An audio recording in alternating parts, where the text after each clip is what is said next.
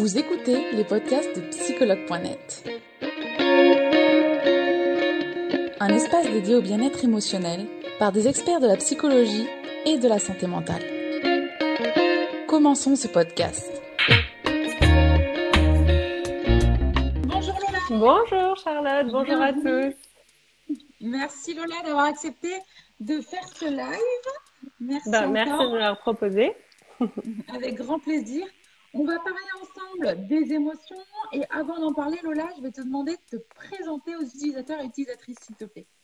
Oui, alors, donc moi je suis Lola Barrière, je suis psychopraticienne, je pratique la psychothérapie intégrative, c'est-à-dire que je puise dans les différents courants euh, de la psychothérapie. Donc, euh, ceux qui connaissent, il y a la psychanalyse, les thérapies cognitivo-comportementales, les thérapies humanistes et psychocorporelles ou encore euh, systémiques et de la communication.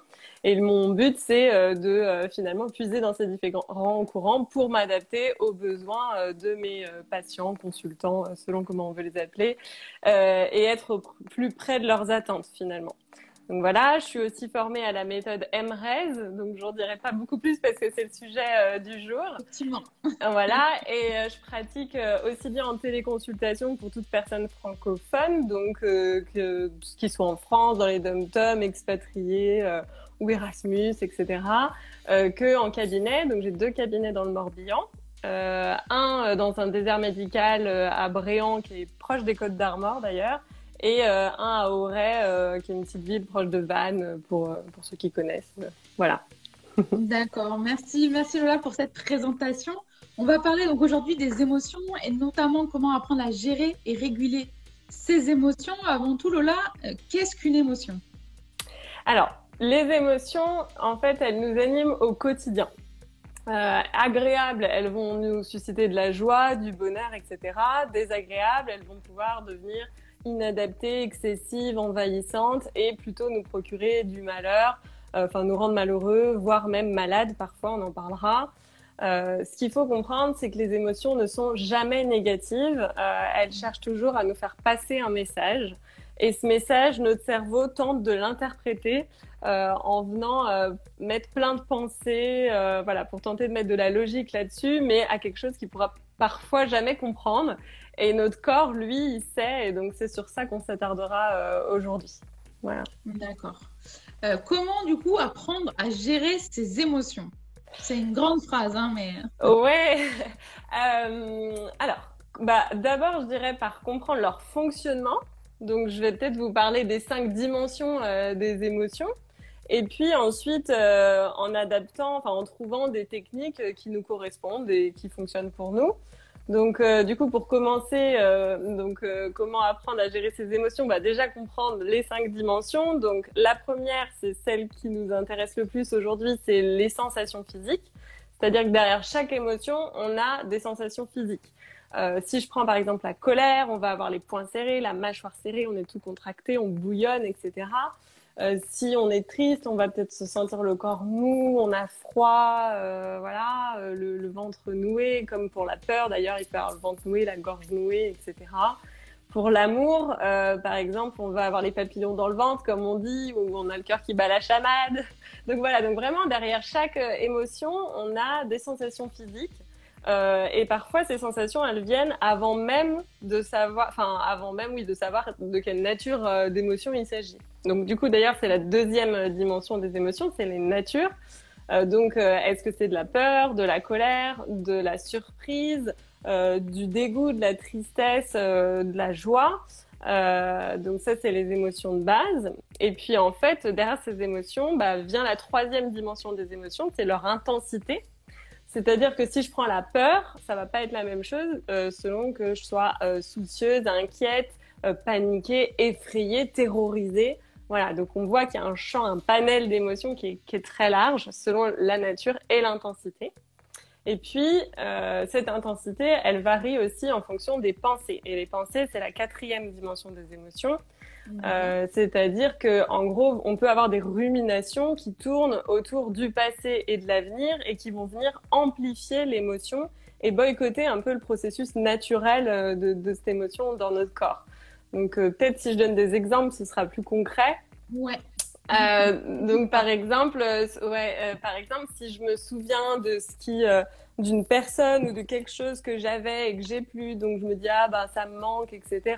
Ou si je me dis oui dans tel contexte j'aurais dû faire comme ça, si j'avais fait ça ça aurait été mieux, etc.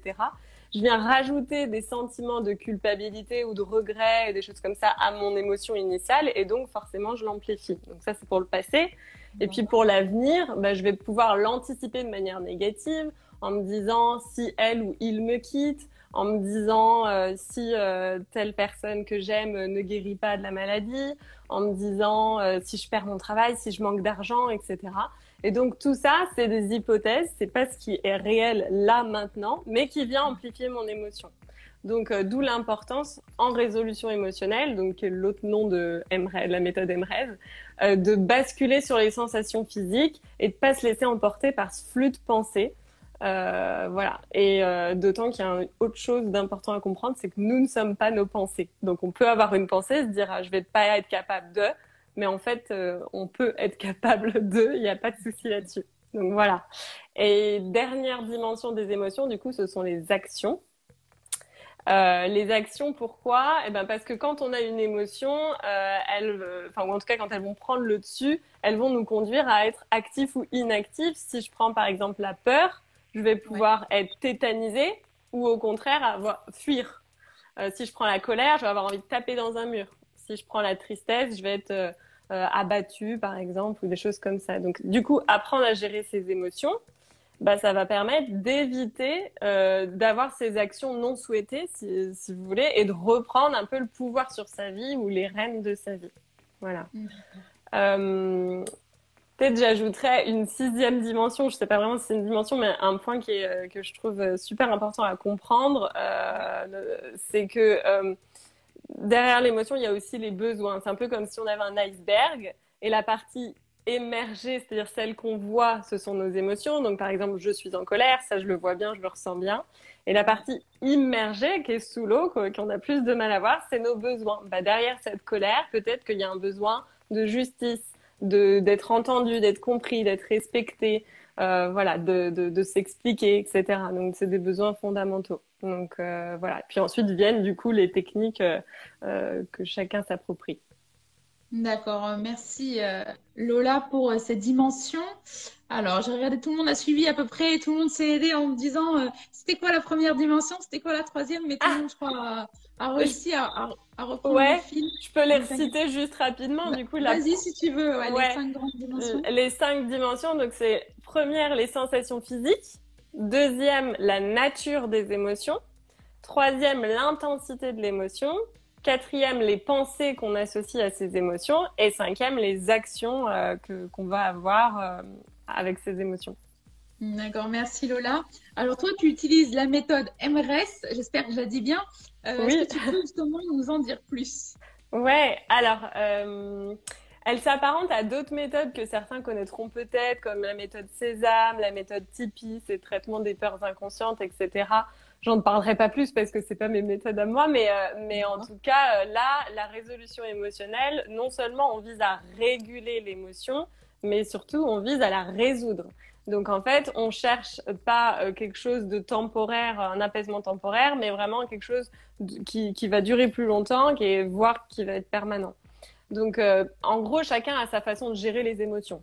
C'est-à-dire que, par exemple, il y en a qui vont mettre, euh, moi je parle toujours du couvercle qu'on met sur les émotions, soit parce que on n'a pas le temps, c'est pas le moment, ou alors on se dit bah allez, ça va aller, etc. Et donc du coup, bah en fait là, euh, l'émotion, on, on, la gère pas complètement, euh, on met le couvercle dessus. Ou alors certains vont essayer de respirer, par exemple, prendre allez, je vais bien, ça c'est bon, ça va, ça va passer, etc.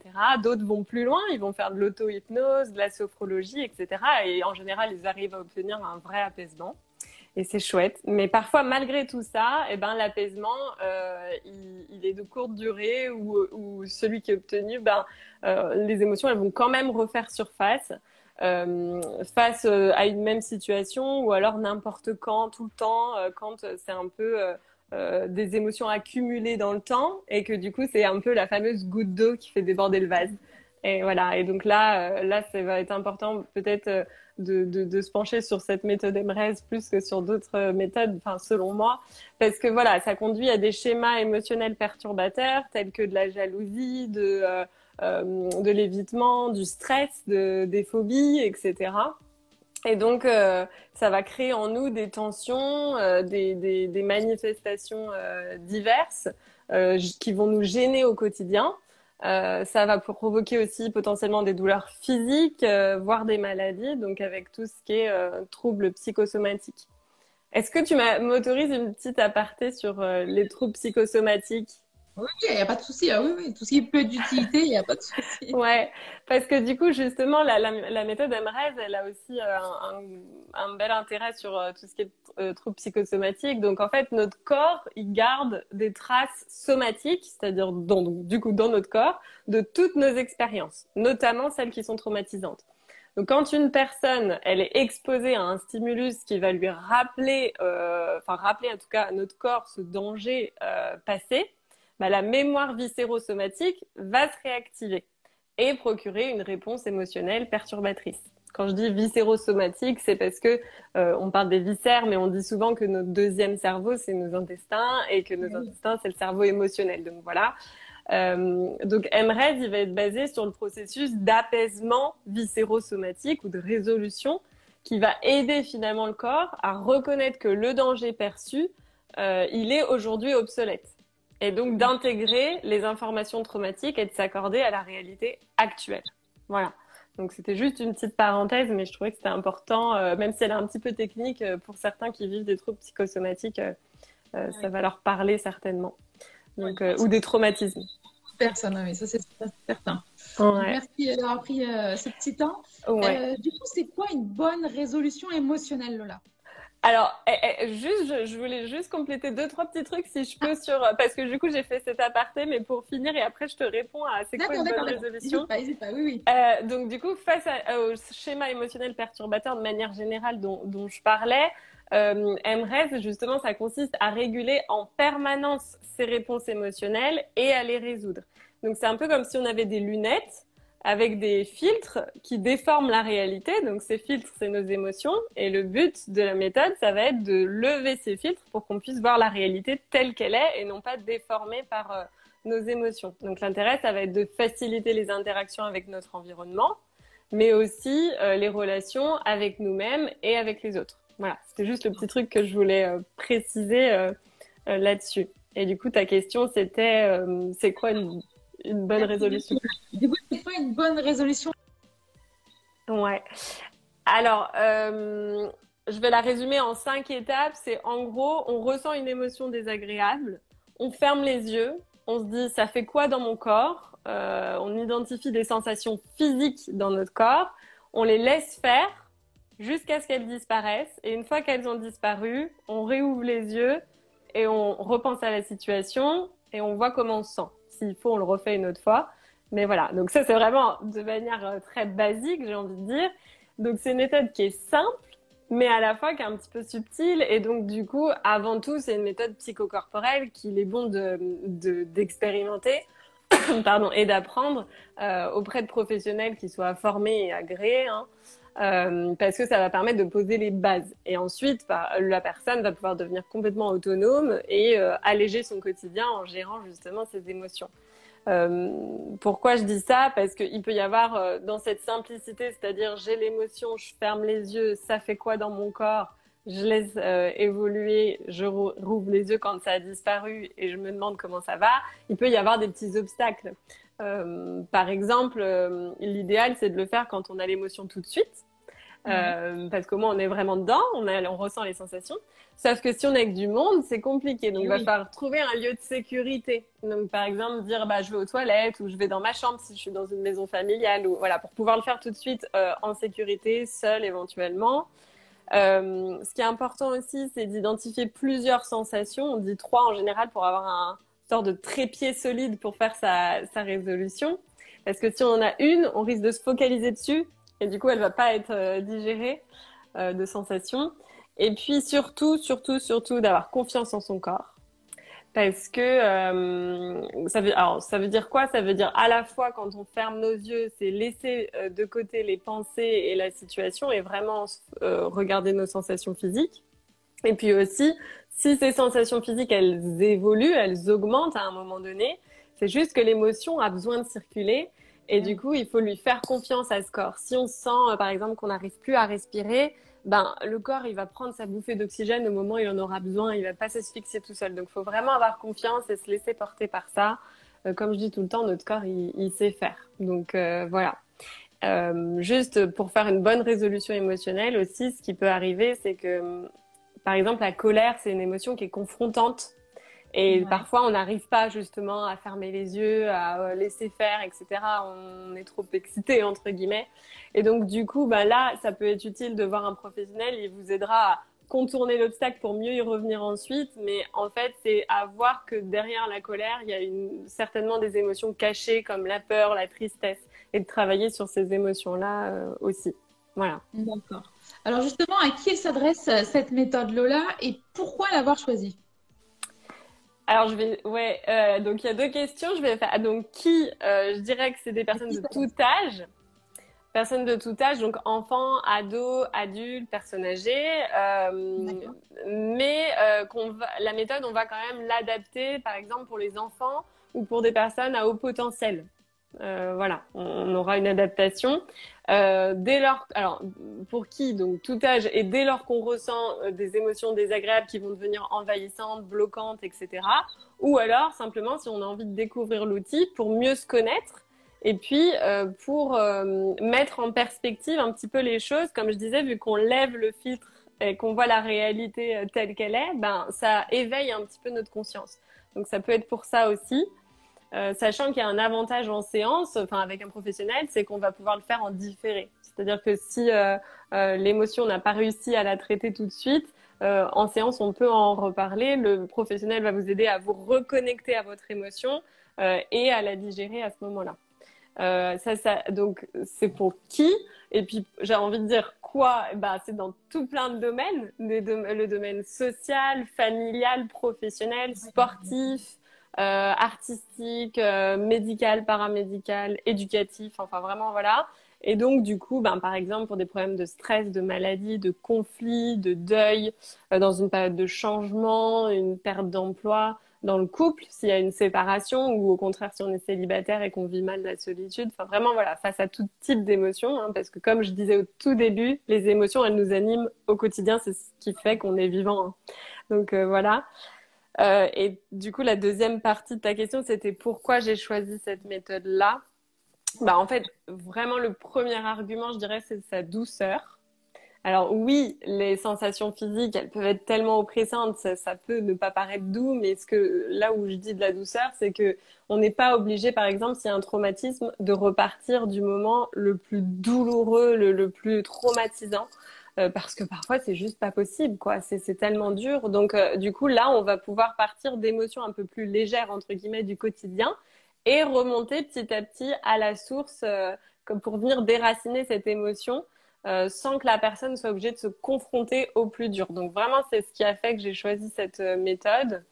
Euh, aussi pour l'autonomie que ça procure, c'est-à-dire que la personne, une fois qu'elle a appris euh, comment ça fonctionnait, ben, elle peut s'en servir comme une hygiène de vie. Et, et moi, c'est vrai qu'en tant que thérapeute, mon but, c'est que mes patients soient autonomes le plus euh, vite, enfin le plus facilement possible. Euh, par rapport à ce large champ d'application et par rapport à la souplesse du protocole, c'est-à-dire par rapport à d'autres méthodes, le protocole va permettre vraiment d'être flexible et de s'adapter au plus grand nombre. Euh, donc ça, je trouve ça euh, super chouette. Donc euh, voilà pourquoi j'ai choisi cette méthode. Voilà, merci pour ces explications. Je rebondis parce qu'une personne avait dit justement, ben, la peur, c'est une émotion négative. Donc je te laisse y répondre, même si tu, l'as déjà dit en tout début. Un petit peu, ouais. alors, c'est une émotion désagréable, mais c'est pas une émotion négative. pourquoi? Parce qu'aucune émotion n'est négative et que en fait, s'il y a de la peur, c'est que notre corps il essaye juste de nous faire passer un message. Euh, donc, euh, ce qui, bon, il faudrait creuser pourquoi la personne elle a peur. Euh, ça peut être, par exemple, parce qu'elle a une décision à prendre et il y a sur la bascule une envie et une peur. Et dans ce cas, bah, euh, il faut suivre son enthousiasme, son envie, et puis cette peur, la prendre un peu par la main, et puis justement apprendre à la résoudre, à la digérer, euh, comme on prendrait un enfant par la main pour aller mettre les pieds dans l'océan pour la première fois. Il a peur, mais en même temps, c'est super excitant d'aller d'aller toucher l'eau. Donc, euh, donc voilà, donc euh, je donne cet exemple-là, mais euh, il peut y avoir plein d'autres peurs liées au traumatisme aussi, comme je disais tout à l'heure, et donc du coup c'est une mémoire du corps, et donc forcément s'il y a le stimulus, euh, ça paraît négatif, mais en fait le danger aujourd'hui il est obsolète. Donc non, la peur n'est pas une émotion négative, mais elle est désagréable. Elle peut nous être utile, d'ailleurs elle va nous être utile vu qu'elle nous véhicule forcément un message. Voilà. Merci Lola. On va regarder donc les questions qui ont été posées en story. Oui. Euh, alors, lorsqu'on exprime beaucoup ses émotions en pleurant, est-ce un signe de mauvaise gestion émotionnelle? Alors, on exprime beaucoup ses émotions en pleurant. Bah, en fait, c'est intéressant parce que euh, euh, la, les pleurs, c'est une sensation physique quelque part. C'est-à-dire que quand on a un chagrin, euh, moi, par exemple, les personnes vont, vont, pleurer. Je vais essayer de capter ça tout de suite et de leur dire fermez les yeux. Ça fait quoi dans votre corps? Bah, je pleure. Ok, quoi d'autre? C'est juste une sensation physique, les pleurs. Et, euh, et du coup, ben, alors il y a deux parties, c'est que les pleurs, en plus, euh, ben, il peut y avoir un aspect hormonal, et d'ailleurs, ça fait du bien d'aller libérer euh, ses larmes, etc. Et puis, euh, il y a vraiment l'aspect sensation physique euh, liée à une émotion. Et du coup, elles peuvent être là aussi bien quand on est en colère que quand on est triste, euh, que quand on a peur. Donc, voilà, justement, là, l'idée, ça va être de davantage se dire, ça fait quoi dans mon corps? Il y a les larmes, mais il y a quoi d'autre? Et c'est le fameux trépied dont je parlais tout à l'heure, de pas se focaliser sur une sensation. voilà, je pense que c'est, je sais pas si ça répond tout à fait à la question. Beaucoup Florent, est-ce un signe de mauvaise gestion Donc non, c'est pas un signe de mauvaise gestion. Par contre, si on pleure tout le temps, bah peut-être que justement il y a des fameuses émotions accumulées euh, qu'on n'arrive pas à résoudre, et donc peut-être qu'on a réussi à les apaiser un petit peu chaque fois, mais l'apaisement suffit plus quoi. Et donc il faut essayer de, de chercher euh, davantage. Euh... Ouais. D'accord. Merci Lola. Euh, on a une personne en direct qui nous dit est-ce que euh, la méthode MRS, elle marche pour les personnes bipolaires? Alors, c'est une bonne question. Euh, moi, en tant que psychopraticienne, c'est vrai que j'aurais tendance à pas suivre de personnes qui ont des troubles psychiatriques, sauf si c'est stabilisé et avec l'aval, on va dire, ou en parallèle, en, collaboration avec un psychiatre, par exemple donc, euh, donc voilà, ça c'est pour ma part. Après, euh, je pense que c'est une méthode où il n'y a pas euh, beaucoup de risques en soi. Je, c'est un, peu peut-être dans le mot de la fin que, que je voulais dire ça. mais c'est vrai que dans ce cas, je m'orienterais plus vers un professionnel qui fait MRES et qui à côté est psychologue ou psychiatre. Voilà, pour, pour répondre vraiment à ça. D'accord, merci Lola. Alors, il y a une question. Euh... Je suis impulsive et j'ai des mots très blessants quand je suis en colère. Que faire? Ouais. Bah là justement, du coup, ça revient à ce que je disais un peu l'émotion cachée. Euh, ce qui serait intéressant, c'est de voir qu'est-ce qu'il y a derrière cette impulsivité. Quand, on est dans l'émotion, on est dans la réactivité et non dans la réponse finalement. Et donc, c'est vraiment la déformation de la réalité par euh, ce fameux filtre là qu'on a sur les lunettes. Et donc, euh, du coup, ça va être travailler avec un professionnel. Enfin, euh, je pense que c'est ce qui est le plus simple pour savoir, voilà, cette colère, quelle autre émotion elle cache. Du coup, on va peut-être travailler d'avant, enfin, en priorité sur ces émotions cachées. Et ça se trouve, du coup, la colère va disparaître d'elle-même, ou alors on y reviendra, mais du coup, le reste sera déjà un, moindre, enfin résolu, et du coup, ce sera beaucoup plus Mais je sais qu'en en tant que, enfin voilà, j'ai des consultants qui viennent, qui ont des colères, euh, qui se, qui s'agacent pour un oui, pour un non, etc., euh, qui sont très euh, justement impulsifs. Et en fin de compte, quand on quand on travaille sur d'autres émotions comme la peur, etc., et sur la communication aussi, c'est un autre pan, mais la communication non violente ou des choses comme ça. Et ben finalement, cette impulsivité disparaît et on garde plus l'aspect spontané que l'aspect colère, quoi. Vous voyez ce que je veux dire? D'accord, intéressant. Merci Lola. Alors, il y a une autre question en ligne. je fais une, une, fois là, une fois en story. Euh, comment oublier ce qui nous dérange et ne pas revenir à de la tristesse? Comment oublier ce qui nous dérange? Ah, C'est une question assez. Euh, euh, Alors, je sais pas, faudrait savoir de quoi on parle, mais euh, enfin de, de, de, de, ouais, du sujet, parce que par exemple, moi, il y a un sujet qui me tient à cœur et où j'accompagne pas mal de monde, c'est sur le deuil. Euh, Et j'estime que le deuil, bien entendu, euh, le, le, on utilise ce terme pour euh, les personnes qui ont perdu quelqu'un, un proche, etc. Mais on fait, enfin pour moi, on, on a aussi, on vit des deuils un peu toute notre vie pour de, différentes raisons.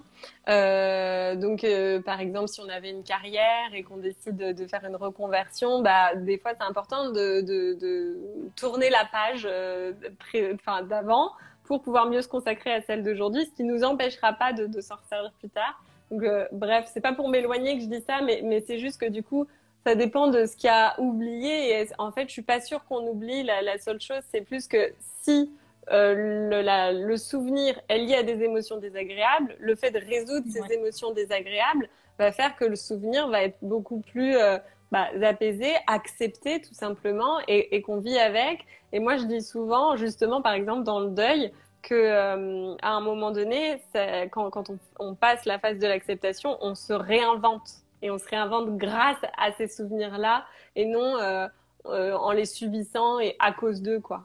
Voilà, je ne sais pas ouais. si ça répond à la question, il faudrait que la, la, personne le, me le dise. Mais, Je pense que la personne peut venir aussi euh, te parler après. Ouais, oui, il n'y a pas de souci. Euh, Avec plaisir. vraiment très spécifique, euh, qu'elle n'hésite pas. Apparemment, ça, ça, concernait une personne qu'elle souhaitait oublier. Ah oui, ouais, bah, voilà. Donc peut-être. Ok, bon, bah peut-être euh, je pourrais répondre en, en message privé ou. Euh, alors, on va encore faire, allez, peut-être deux questions. Euh, on fait cette avant-dernière question déjà. Euh, Est-ce qu'on doit vivre nos émotions à fond afin de bien pouvoir les gérer?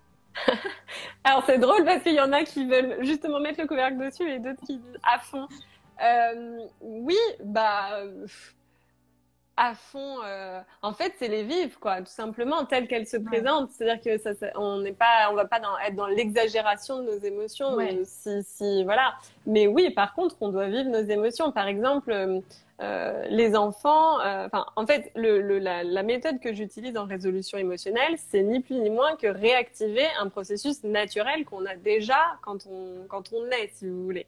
Un enfant, ouais. il, peut euh, il peut tomber mille fois, il va faire un, et puis hop, il, il, passe à autre chose. Par ouais. contre, la mille et unième fois, euh, ben, il va s'en souvenir. Pourquoi? Parce que ou bien le, les parents vont l'avoir ignoré, ou bien parce qu'ils vont faire oh parce qu'ils ont eu peur eux aussi, et du coup, ça va venir boycotter son processus naturel de résolution. Donc là, on va juste réactiver le processus euh, naturel. Et euh, du coup, euh, pourquoi je disais ça? Parce que est-ce qu'on doit vivre nos voilà. Et donc du coup, l'idée c'est que quand on a l'émotion, quand on est enfant, par exemple, si on pleure, on va nous dire allez pleure pas, ça va passer. Même adulte, hein.